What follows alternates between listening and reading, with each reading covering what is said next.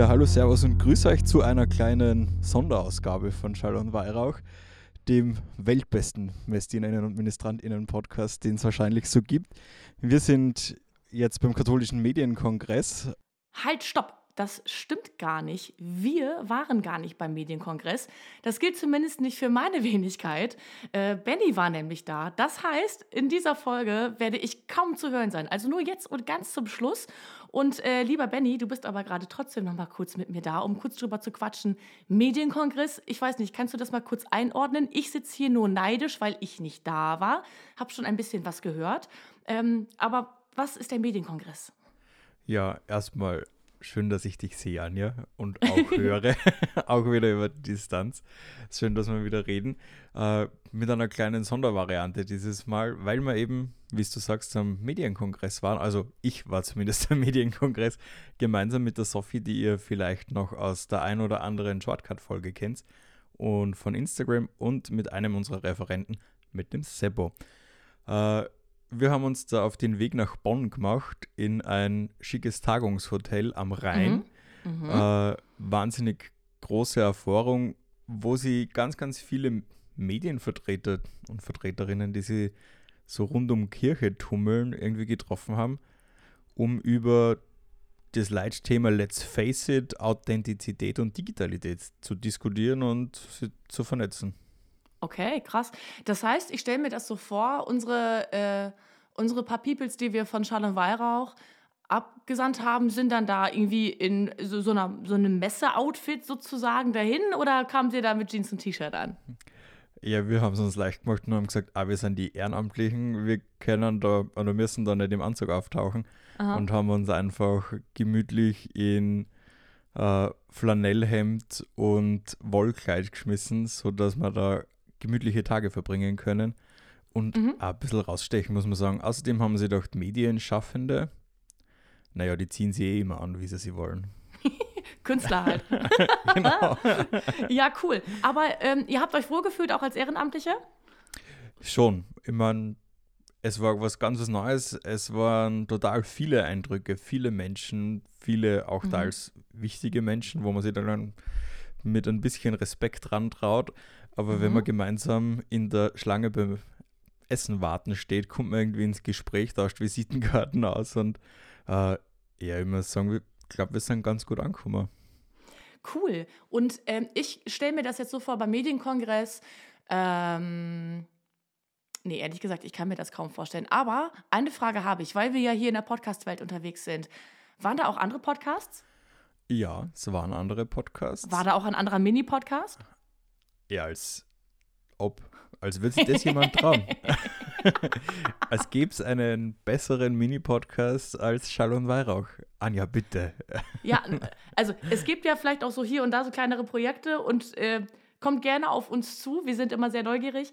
Aber ja, man darf ja mal fragen, oder? So. ja, man darf ja durchaus ermutigen. Es soll jetzt überhaupt nicht entmutigend sein, was ich gesagt habe.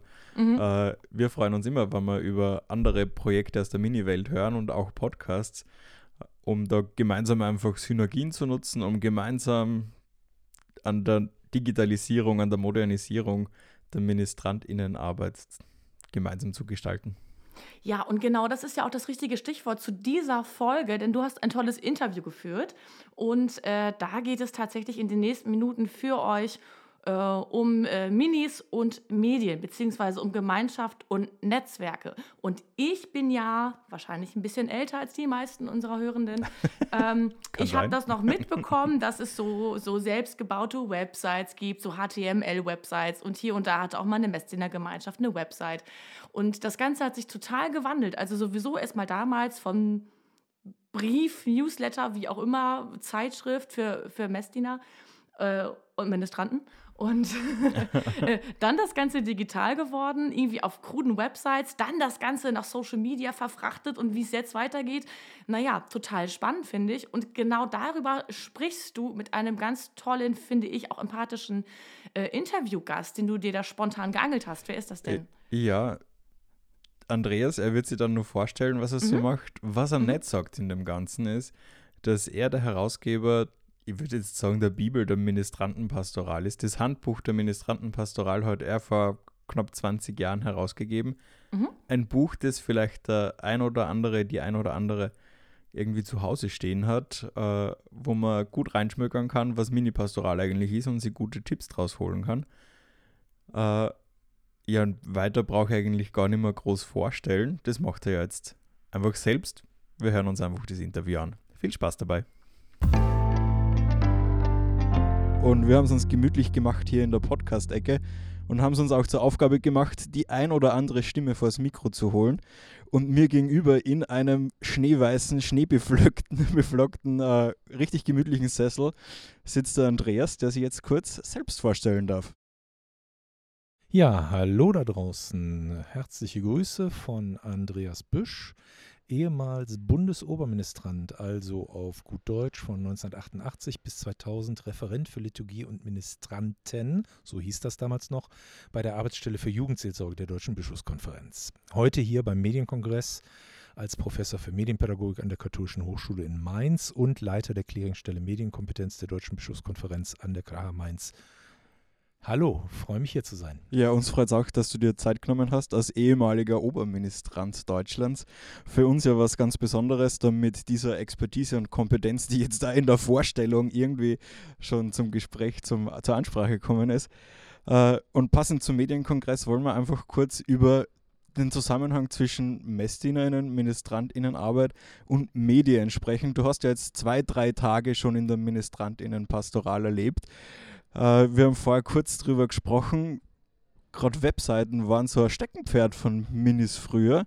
Wie hast du das erlebt? Gib uns einfach mal einen kurzen Einblick. Also tatsächlich bin ich online seit den frühen 90ern. Das war tatsächlich noch quasi vor World Wide Web. Wir haben dann nur gelacht, äh, weltweit warten, die Datenraten gingen noch gar nicht. Ähm, als ich dann bei der Geschäftsführung des Jugendhauses damals durchgesetzt hatte, dass ich zu meinem Dienstnotebook auch ein Modem haben darf, musste dann erstmal ein Techniker kommen, der noch so zwei Extradrähte in mein Büro legte, dass man sowas anschließen kann neben der Telefonanlage. Geil. Also das waren so diese Zeiten. Aber es gab äh, in Duisburg einen total engagierten Pfarrer, der hatte Kontakt zu so einem Netzwerk. Das waren dann so diese Fido und Mausnet, also Mailbox-Netze. Und da gab es auch damals schon, ja heute würde man sagen, so Groups, äh, äh, Newsgroups, Mailing-Groups von Messdienerinnen und Messdienern. Mhm. Das Zweite, was ich sehr bewusst erinnere, ist, dass ich boah, das muss 98 oder 99 gewesen sein, mal für die Homepage der AFJ damals, noch schön handgestrickt, so HTML, ganz klassisch, äh, eine Linkliste zusammengestellt habe, weil unheimlich viele Messdiener-Innengruppen eigene Webseiten hatten. Also entweder als Messdiener-Seite oder aber, dass tatsächlich Messdiener die Fahrwebseite quasi damals an den Start gebracht ja. haben liebe Leute, fair sein, zurückdenken, 24 Jahre her, also wirklich noch so die Urzeiten des Netzes, als man noch Leute damit begeistern konnte, dass man ja, wir lassen mal kurz die Gäste hier vorbeigehen und setzen dann mit dem Podcast. Als vor den, äh, in den Urzeiten, als man wirklich noch Leute damit begeistern konnte, wenn man weiß, wie so dieses HTML geht. Tatsächlich ist aber die Geschichte von Medien und Messdienern deutlich älter, weil ich erinnere mich selbst in meiner Messdienerzeit, da gab es schon, das war noch der Leuchtfeuerministrant, die Zeitschrift für Messdiener, später wurde es dann Leuchtfeuer. Also noch analog. Analog, gedruckt jeden Monat in der Sakristei. Das wurde dann später die Minipost, die ich dann äh, von Herausgeberseite auch lange Jahre betreut habe ähm, vor wenigen Jahren, meine ich, inzwischen eingestellt worden. Was es noch gibt, ist eine Quartalsschrift für GruppenleiterInnen. Äh, die hieß zu meiner Zeit früher noch im Heiligen Dienst. Wir haben sie dann irgendwann umbenannt in Mini-Börse. Mhm. Also das Schrifttum was früher mal in der katholischen Jugend überhaupt ein Riesenthema war, hat sich an der Stelle auch tatsächlich durchgehalten. Und gut zu sehen, wenn das inzwischen auch ins Digitale rüber ist und Vernetzung, glaube ich, da sehr, sehr gut funktioniert. Ja. Also wie du erzählst, haben wir die ersten Miniseiten oder die Minis in den Vereinen, die die Webseiten betreut haben. Äh, damals wahrscheinlich super innovativ, Ende der 90er, in den Anfangszeiten des World Wide Web, äh, dieses Internet, das das ja nie durchsetzen wird. Äh, kann man da Parallele ziehen zu heute, dass die Minigruppen die sind, die in die sozialen Medien gehen, die die ersten sind, die sagen, wir brauchen jetzt Facebook, wir brauchen vielleicht eine Facebook-Seite oder das gemacht haben und heute wir brauchen Instagram und wir wollen TikTok bespielen. Ähm, gut, dass du es in dieser Reihenfolge sagst, weil ich glaube, das ist auch so ein bisschen tatsächlich schon wieder eine Entwicklung. Also ich weiß nicht, ob wirklich junge Menschen heute noch viel bei Facebook sind. Ich war zugegebenermaßen überrascht von der letzten Gym-Studie, dass Facebook quasi so ein bisschen reüssiert hat in den letzten ein, zwei Jahren, nachdem es schon ziemlich abgemeldet ja. war. Ähm, ich sehe aber durchaus, dass junge Menschen eben bei Insta, bei TikTok, Twitch oder was weiß ich wo die Kanäle bespielen. Ähm, bei Messdienern denke ich natürlich so klassische Karriere, MessdienerInnen, Messdienern denke ich natürlich an die klassische Karriere nach der Erstkommunion. Neunjährige und da kommt dann jetzt so ein bisschen der Jugendschützer in mir durch. Die haben natürlich erstmal auf Social Media Kanälen, die mindestens 13 oder 16-Jährige erst äh, nutzen können sollten, noch nicht unbedingt was verloren. Aber auch da wissen wir natürlich, wie die Realität ist. Es wird, wurde immer schon nach oben geschaut, nach oben gelesen. Das heißt also, Jüngere lesen Bücher, schauen Filme vor digitalen Medien in meiner Jugend, die eigentlich noch nicht für sie bestimmt waren. Ja. Und das ist heute nicht anders. Wenn man nicht mit 13 bei Facebook sein darf, bin ich mit 10 spätestens drin, weil alle meine Freundinnen und Freunde es dann in der fünften Klasse auch sind. Weil ja. dann haben wir alle ein Smartphone, weil wir auf die weiterführende kommen und ja. Man will ja auch dazugehören als junger Ministrant, als junge Ministrantin. Und dann gehört es einfach dazu, vielleicht was zu machen, was nicht oder aus Medienschützersicht jetzt, wie es du sagst, vielleicht nicht Völlig das Beste normaler ist. pädagogischer Vorgang. Jugend, ist ein Kollege von mir hat das mal, ich mache so rum, so schön gesagt, Kind bin ich so lange, wie ich die elterlichen Schutzbemühungen glaube. Jugendlicher bin ich ab da, wo ich weiß, wie ich so umgehe. Und auch das wissen wir aus der allgemeinen Pädagogik zum Jugendalter gehört ja auch ein Stück weit austesten dazu, gehört Grenzen austesten, auch mal Grenzen überschreiten dazu, ja. um dann irgendwann für sich zu entscheiden, und wir MedienpädagogInnen versuchen halt einfach so gut zu unterstützen, flankieren, dass eben Kompetenz das Ding ist und idealerweise Kinder am Ende so stark sind zu sagen, nee, das gebe ich mir nicht und das ist mir jetzt ja. too much und ich muss jetzt keine Enthauptungsvideo gucken, bloß weil alle das als Mutprobe toll finden. So, das ist, glaube ich, eher ja. das Ding. Nicht vor der Realität da die Augen zu verschließen, sondern eben Kompetenz zu vermitteln mit dem Ziel, starke Persönlichkeiten ja heranzubilden, die für sich selber bewusst Entscheidungen treffen ja, können. Medien sind Teil des Alltags der jungen Menschen. Also definitiv. Wie du sagst, kann man nicht ausklammern. Me also äh, Lebenswelten sind Medienwelten, das ist ganz klar. Ich kann ja auch von mir ehrlicherweise sagen, dass ich mich durch Medien inszeniere, dass ich eben bestimmte Musik höre, bestimmte Filme gucke, äh, bestimmt, bei bestimmten Bands zu Konzerten gehe und bei anderen eben nicht. Damit drücke ich ja einen Teil meiner Identität aus, meiner Vorlieben, meines Geschmacks. Und das ist ja nichts anderes, als wenn Kinder sagen, what, das ist, oder Jugendliche sagen, das ist cool, das muss ich haben, das muss ich machen, da möchte ich dazugehören. Also Medien, glaube ich, sind ganz wichtig für die Entwicklung von Identität. Ja ähm, da gibt es eine ganz, ganz bekannte Studie von 2009. Okay, das war noch so mit SchülerVZ und StudiVZ. Ja. Aber was die damals rausgefunden haben, das hat bis heute keiner ernsthaft widerlegt, dass eben junge Menschen ganz wesentlich äh, mit Social Media wesentliche Fragen ihrer Identität bearbeiten. Nämlich, wer bin ich? Mit wem will ich es zu tun haben und was muss ich denn wissen, um in dieser Welt klarzukommen? Etwas abstrakter, dieses äh, Identitätsmanagement, Sozialmanagement und Informationsmanagement. Management nicht in dem Sinn wie Erwachsene, ein Projektmanagement oder so, aber eben äh, im Sinne von wichtigen Entwicklungsaufgaben, ja. die eben über Social Media bearbeitet werden. Ich möchte kurz dazwischen grätschen und äh, eine Frage des Praxisbezugs oder des Übertrags in die Praxis, gerade für diejenigen, die Schall und Weihrauch hören und Gruppen leiten und mit jungen Menschen oder jungen Menschen anvertraut bekommen, die mit Medien arbeiten. Wo finden die irgendwie Hilfestellung, Unterstützung, äh, sodass sie die, den Medienkonsum mitgestalten, mitmoderieren können von den Jüngeren? Liebe Hörerinnen und Hörer, ich muss einen kurzen Disclaimer einschieben. Diese Frage war weder abgesprochen noch geplant, aber sie ist der Traum von einer Brücke für einen kleinen Werbeblock. Wie ich bereits sagte, darf ich seit zehn Jahren die Clearingstelle Medienkompetenz der Deutschen Bischofskonferenz leiten und die hat exakt diese Aufgabe. MultiplikatorInnen, das sind auch im Zweifelsfall Jugendgruppenleiterinnen und Jugendgruppenleiter, Unterstützungsangebote machen, Fortbildung zu bieten, Serviceangebote zu machen, um diese Themen kreativ praktisch mit Kindern und Jugendlichen behandeln zu können. Also wer möchte, kann sich bei uns für eine Fortbildung bewerben, über neun Monate hochgradig bezuschusst, auch von der Bischofskonferenz, weil die tatsächlich ein Interesse hat, dass Menschen so etwas vermitteln, wie wir eben ganz im Sinne aktiver praktischer Medienarbeit mit Kindern, Jugendlichen, deren Themen mit Medien behandeln können. Mhm. Und wer nicht einen dieser raren Fortbildungsplätze, gibt halt nur eine pro Jahr und das sind ja. 16 Plätze, bekommt, kann sich aber gerne bei uns zum Beispiel in unserer Materialdatenbank mekomat.de mal umschauen, ob Wir da nicht was dabei ist. in den Shownotes auf alle Fälle, das damit das jeder auch ohne jetzt genau gehört zu haben, Wunderbar. wie man es schreibt, dann findet.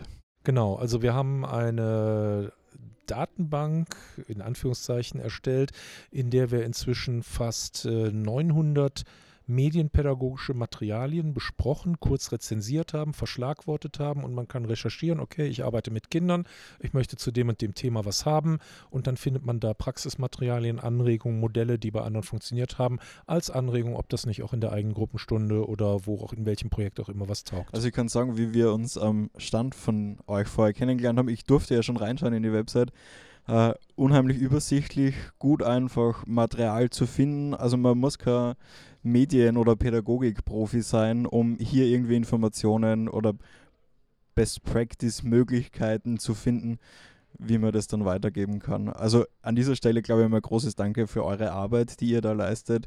Ein richtig geiles Angebot. Danke für die Blumen. ich möchte jetzt nur eine kleine Abschlussfrage stellen, die nichts mit Medien zu tun hat, aber mit unserem Glauben. Es ist eine einfache, kurze Frage, die gar nicht so einfach zu beantworten ist wahrscheinlich. Was ist dir heilig? Das ist jetzt eher eine Frage der Prioritäten oder des Rankings. Spontan ist der erste Begriff tatsächlich meine Familie. Das ist was mir Sinn gibt, das ist, äh, ich bin rheinisch-katholisch. Also ich komme hier tatsächlich aus der Gegend, wo wir uns befinden, etwas weiter nördlich. Und wie ein bekannter Kabarettist Konrad Beikercher mal sagte, was sind sie von Konfession? Ja, also jetzt normal, nicht evangelisch. Das war hier so in den 70ern. Und äh, tatsächlich gibt es, obwohl äh, durchaus äh, äh, studierter Theologe, für mich auch so ein Stück weit Gottvertrauen äh, naiv vielleicht, aber die Überzeugung, der liebe Gott tut nichts wie fügen. Und er hat mich auf diesen Weg geschickt und ich wollte Theologie studieren. Mir war immer klar, ich würde irgendwann ein Weihehindernis haben, weil ich würde mhm. irgendwann ja. Frauen und Kinder haben. Daher habe ich nie den Priesterberuf angestrebt. Ähm, ob ich es heute tun würde, wenn dann irgendwann mal bestimmte Weihehindernisse fallen und wir endlich auch Frauen und andere Menschen weihen. Das ist eine andere Frage, das können wir an anderer Stelle diskutieren. Das würde Aber für mich eigenes hat Gespräch rechtfertigen. einen sehr hohen Stellenwert und das ist für mich auch in einer theologisch reflektierten Sicht meine Aufgabe in diesem Leben. Und äh, das zweite wäre wahrscheinlich Musik. Ja. Weil ich manchmal flapsig sage, ich bin eigentlich Musiker, ich mache den ganzen Quatsch hier nur, damit mir irgendjemand Gehalt hat, um meine Familie zu ernähren. ähm, ich hatte dieses Jahr einen Auftritt mit einem sehr lieben Kollegen und es gab einen ganz tiefen Glücksmoment, weil ich stand da völlig verschwitzt. Es war ein Juli, wir hatten 38 Grad oder was. Und ich war einfach nur glücklich, weil ich habe ganz doll gespürt, das ist genau das, was ich machen möchte. Ähm, und das sind Abende, wo mir mein abendliches Dankgebet sehr, sehr leicht fällt. Ein Schlusswort, wie man es besser nicht sagen hätte können. Ich sage im Namen von Schall und Weihrauch danke, dass du dir die Zeit genommen hast. Sehr gerne.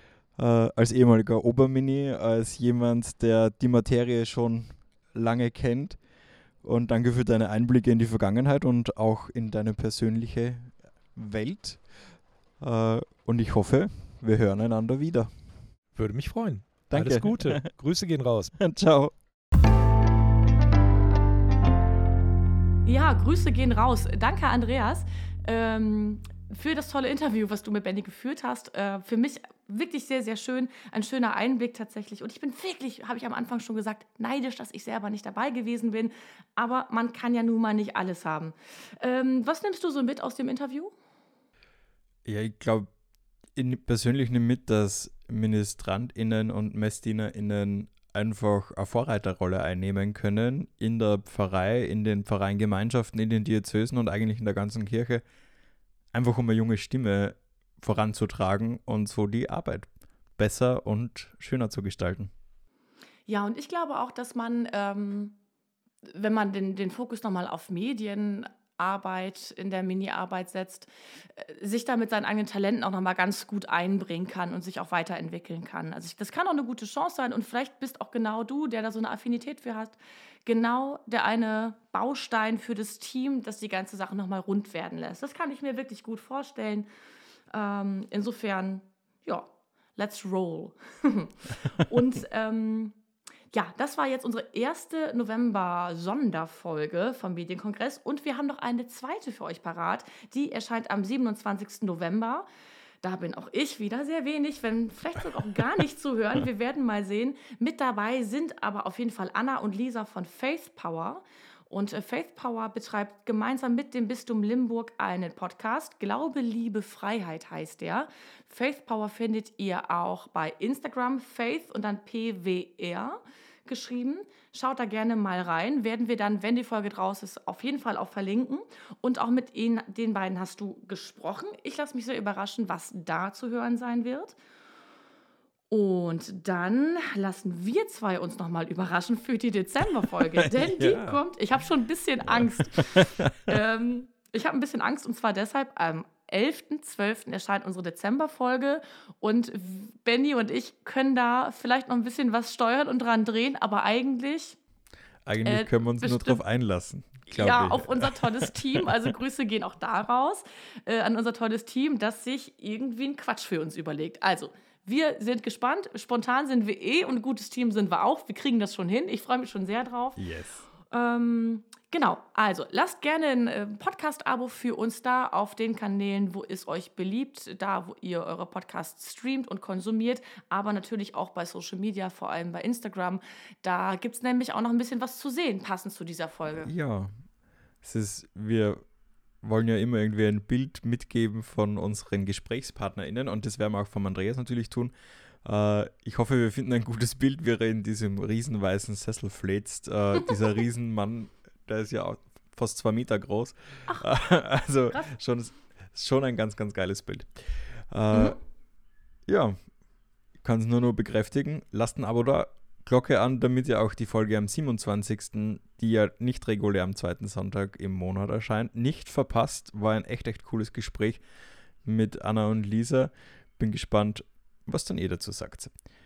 Mir bleibt jetzt nur noch zu sagen, danke Anja auch für die heutige kurze Zeit, die wir miteinander gesprochen haben. Mhm. Danke und Grüße gehen nochmal raus an den Andreas. Und Grüße gehen auch raus an euch. Bleibt gesund, passt auf euch auf und bis zum nächsten Mal. Ciao. Tschüss.